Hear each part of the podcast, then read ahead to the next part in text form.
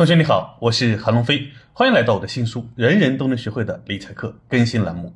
上一讲通过财务诊断得出需要提高储蓄，拿出更多资金理财，提升投资回报率。这一讲我们就来重点讲解如何拿出更多资金理财。很多朋友都有这种感觉，整天生活都捉襟见肘了，哪还能拿出更多的资金来理财呢？其实这是很多人的感受，但感受是情感上的，不代表事实上的。能不能拿出更多资金，也需要对自己的资产负债表进行重新的审视。很多时候呀，我们之所以没有钱，是因为我们买了很多东西都是负债，而不是资产。比如手里刚有点钱，就拿去买了车；刚有点积蓄，就拿去提前还房贷。在第八讲盘一盘你的资产与负债中，我从个人财务盘点的角度出发，来给你介绍过资产和负债的定义。资产呢，就是你拥有的可以变现的金融产品和物品。一般根据个人的使用安排，分为流动性资产、投资性资产、自动性资产。负债呢，就是指你背负的债务。一般根据个人的使用途径，分为消费性负债、投资性负债、自动性负债。现在是时候帮你升维一下对资产与负债的认知了，让你不再单单从财务盘点的角度来看，而是从能否为自己带来更多财富的角度来看。然后我再给你两个能帮你优化出更多资产的具体方法。在美国有一本很火的书，罗伯特清崎写的《富爸爸穷爸爸》。这里他对资产和负债是这样认识的：资产就是能把钱放进你口袋的东西，负债呢就是把你口袋的钱往外掏的东西。你可以对照这个观念来重新审视下自己的资产到底是资产还是负债。这本书的电子书呢，我也会在本讲的结尾送给大家。这里我们以小飞为例，他主要的资产呢都在房子上，还有一辆车及十万元定期存款。房子呢是自住的，每年还要有六万元的贷款，不能够带来收入，还要每年掏出六万元，那就属于负债而不是资产。车子也是自用的，每年养车的支出呢一万五千元，不能把钱放进你口袋里，还有每年从你口袋里掏钱，也属于负债。十万元定期存款每年都能带来收入，不需要支出，那就属于资产。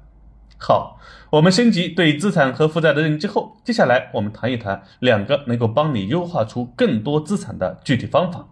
第一个，卖出负债，买入资产；第二个，提高负债率，增加资产数额。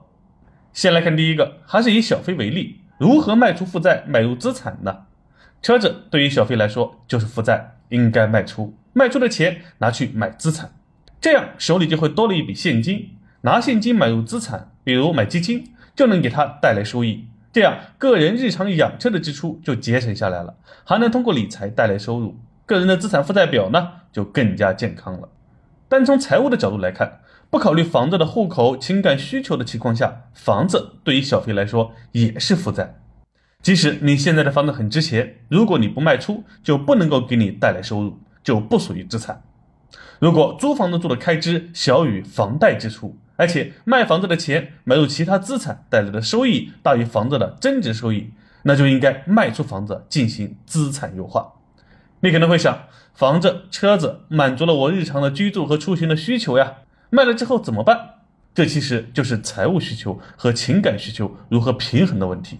财务角度关注的就是理性的数字，怎么样做有利于财富的增长？情感的角度呢，就复杂多了，不单单考虑钱，还要考虑子女教育、安全感、心理寄托等情感的需要。《富爸爸穷爸爸》这本书里呢，还说过，富人买资产，穷人买负债，中产自以为买的是资产，其实是负债。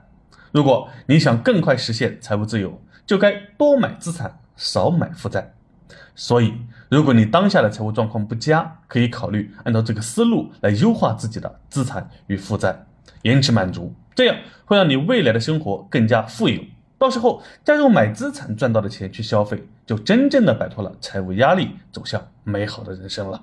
如果为了生活方便，你舍不得卖出负债，那你也要考虑为此承担的成本划不划算，愿不愿意为之付出。再来看第二个，优化出更多资金的方法。提高负债率，增加资产数额。先和你分享个真实的案例。八年前呢，我有一个学生买第二套房投资的时候呢，家里只能筹到四十万。他通过贷款买了一套一百万的房子，也就等于借了六十万，加了二点五倍的杠杆。不到两年的时间，房子涨到了两百万。他卖掉了房子，还掉了六十万的贷款，付了几万块钱的利息，到手一百三十多万。四十万，两年的时间变成一百三十多万，房价只涨了一倍，而他翻了三倍多，这就是负债带来的效果。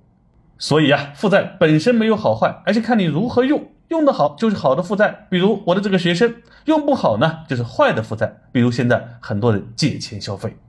对负债有了客观的认识后，我们再来看如何通过提高负债率来增加资产数额。按照财务诊断指标中的资产负债率标准来看，适当的负债呢，有利于家庭财务的增长。一般负债率不超过百分之六十就是合理的范围。也就是说，总负债只要不超过总资产的百分之六十就是合理的。还是以小飞为例，他的总负债是六十点八万，总资产呢是两百二十三点八万，负债率呢是六十点八万除以两百二十三点八万乘以百分百等于百分之二十七点一二。按照百分之六十的指标呢，只要他的负债率不超过一百三十四点二八万就可以。目前来看，他还有七十多万可以负债的空间。如果小飞能把这笔钱借出来买入资产，带来的收益大于借钱的利息。这笔操作就是划算的，就能够增加我们的资产数额，来带来更多的收益。那具体如何操作呢？我以小飞为例，分享两种方式供你参考。第一，房产置换，腾挪更多资金。小飞现在的房子市价两百万，贷款还剩六十万，卖掉后还完贷款到手一百四十万，重新买一套两百万的房子，首付六十万，手里还有八十万。如果首付八十万，手里还有六十万。如果你不想换房，还可以通过中介机构进行再抵押操作。第二，巧用信用贷款。如果你的资金需求不多，可以通过信用卡、银行的消费贷款来操作。只要你资质不差，一般贷款十万到五十万还是很轻松的，利息低，还款方式灵活，周转也方便。以上就是通过提高负债率、增加资产数额的方式。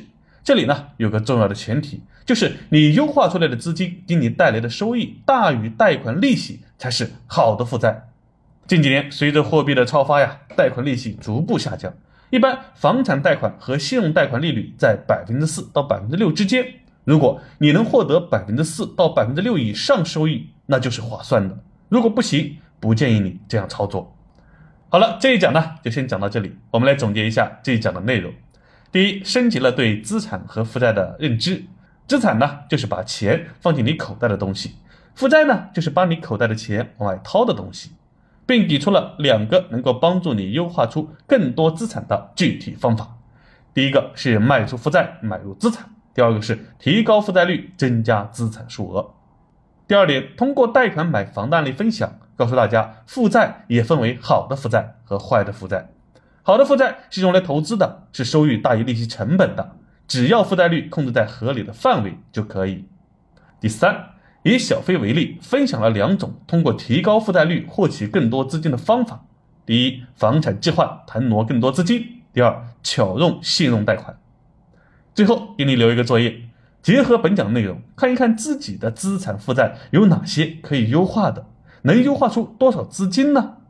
好，富爸爸穷爸爸电子书的领取方式呢？是关注我的公众号“理财师海龙飞”，回复幺六八按路径领取。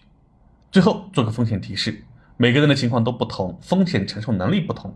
本文仅供大家参考，不构成具体建议，请你结合自己的实际财务情况和情感需求独立思考。本节课所学的内容，如果你有不懂的地方，或者想了解更多具体的步骤方法，可以私信留言。也可以直接加理财教练咨询，优化出更多资金了。那这些钱该如何使用，能让收益率大于利息成本呢？有哪些提升投资回报率的路径呢？下一讲为你揭晓。这里是我的新书《人人都能学会的理财课》，我是韩龙飞，我们下一讲再见。